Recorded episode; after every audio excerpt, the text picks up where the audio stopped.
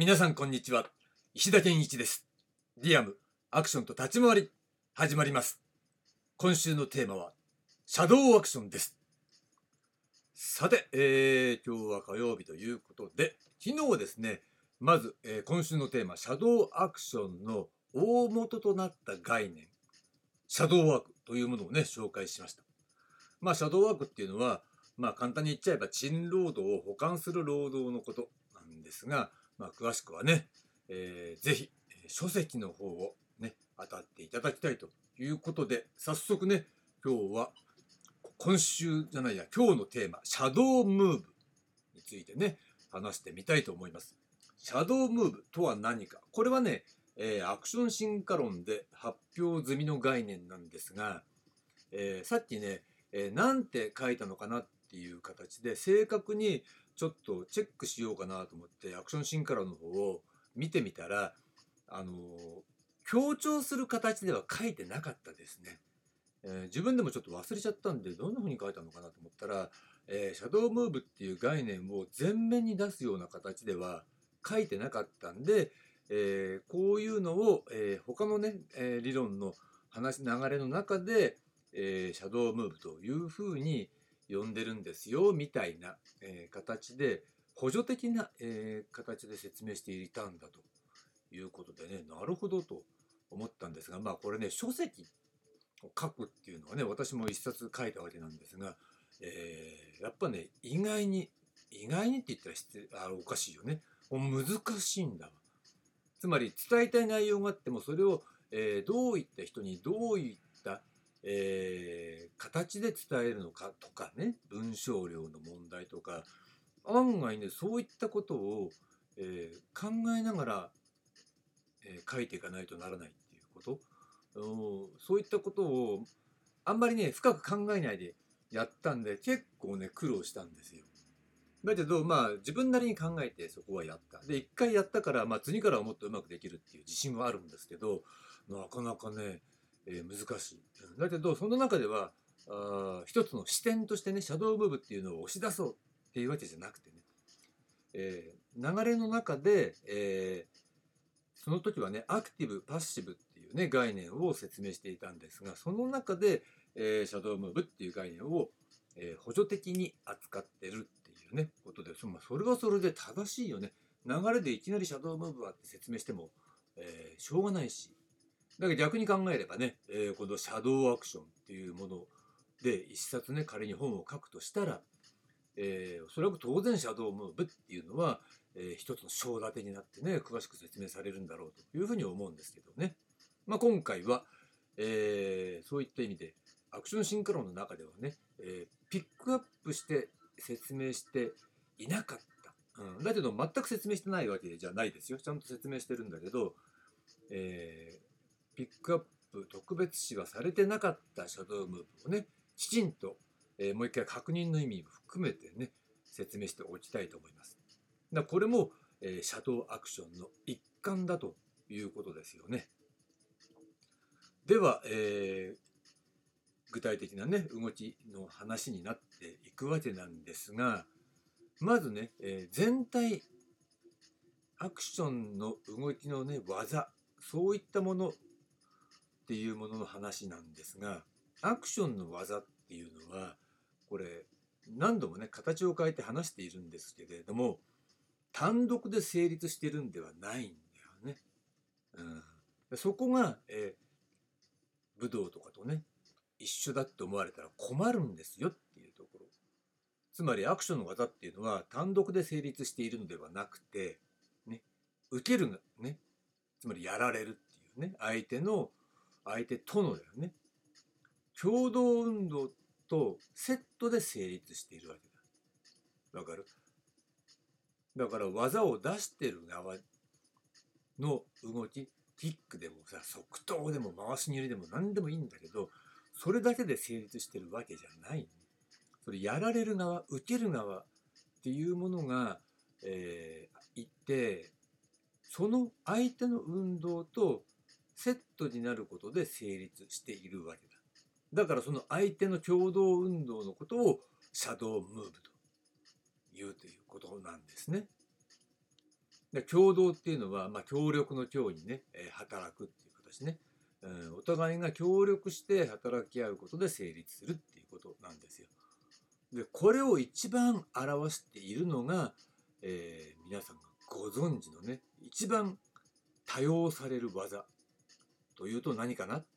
そう殴りなんですね。なのでこの殴りという技をね例にとって、え説明してみることにしましょ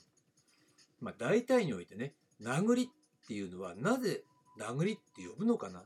ていうところ。ここね皆さん疑問に思ったことないですか？ねぜひ疑問に持って思ってもらいたいね。それは単に専門用語だから業界用語だからで終わらしちゃダメなわけなんでこの殴ってるっていうねことを殴りっていうのかなっていうことなんですよ。ね、そうなった時に、えーこの殴りっていうのはまずね殴るっていう運動そして殴られるっていう運動この2つがあるわけだよね。でそこに、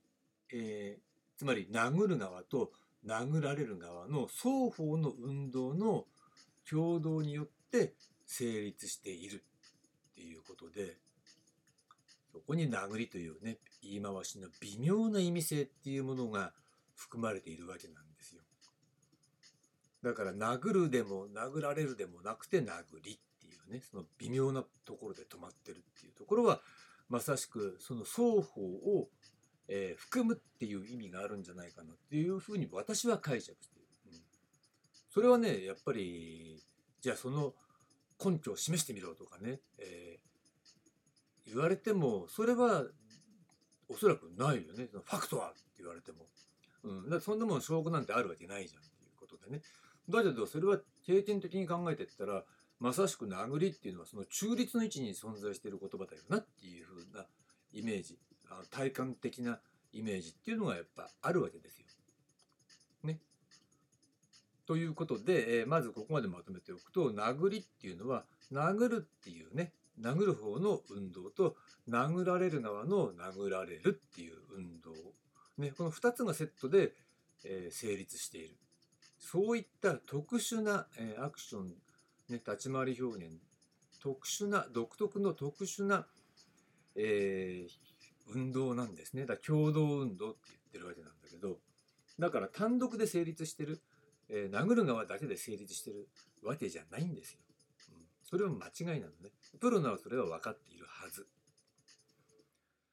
だけど実際はそうでも、ね、見た目にはね視覚的には見せ物としてこの主役側のね殴る側の動作が目立ってしまうっていうのがねあるわけだしまあもっと言えばそこを目立たせるようにっていう形で表現上の力学が働くわけだ。で具体的には例えばカメラワークだったら主役の殴るっていう技に、えーフォーカスするあの例えばフレーミング的にね、えーそこに、えー動きがあの集中目視線が集中するように撮影されるわけで殴られた側のその反応殴られたっていう動作っていうのはあんまり重視されないよねっていうこと。だけどそれがあの場合によっては一つの表現の方法として殴られる側にカメラをつけるとかね殴られる側のリアクションを拾うことで殴ってるっていうことのパワフルさを表現するってこともそれはありますよでも、えー形態としてはフォームとしては仮にワンカットだとしたら殴るっていう方向をの動きを見せるわけでそれがまあ基本的な、えー見せ物としての表現方法ですよね。でも、えーそういった、えー表現上の、えー強調するっていうね、えーその表現方法が結果として打撃技としてのパンチすなわち殴るっていう行為そのものを、えーピックアップしてそれが殴りだと思われがちになってしまうわけなんですね。だから殴られる側の運動っていうのは、えー見過ごされてしまうわけだ。で特にそれは見てる側からしてみたら全然そこが重要だなんて思ってないのね。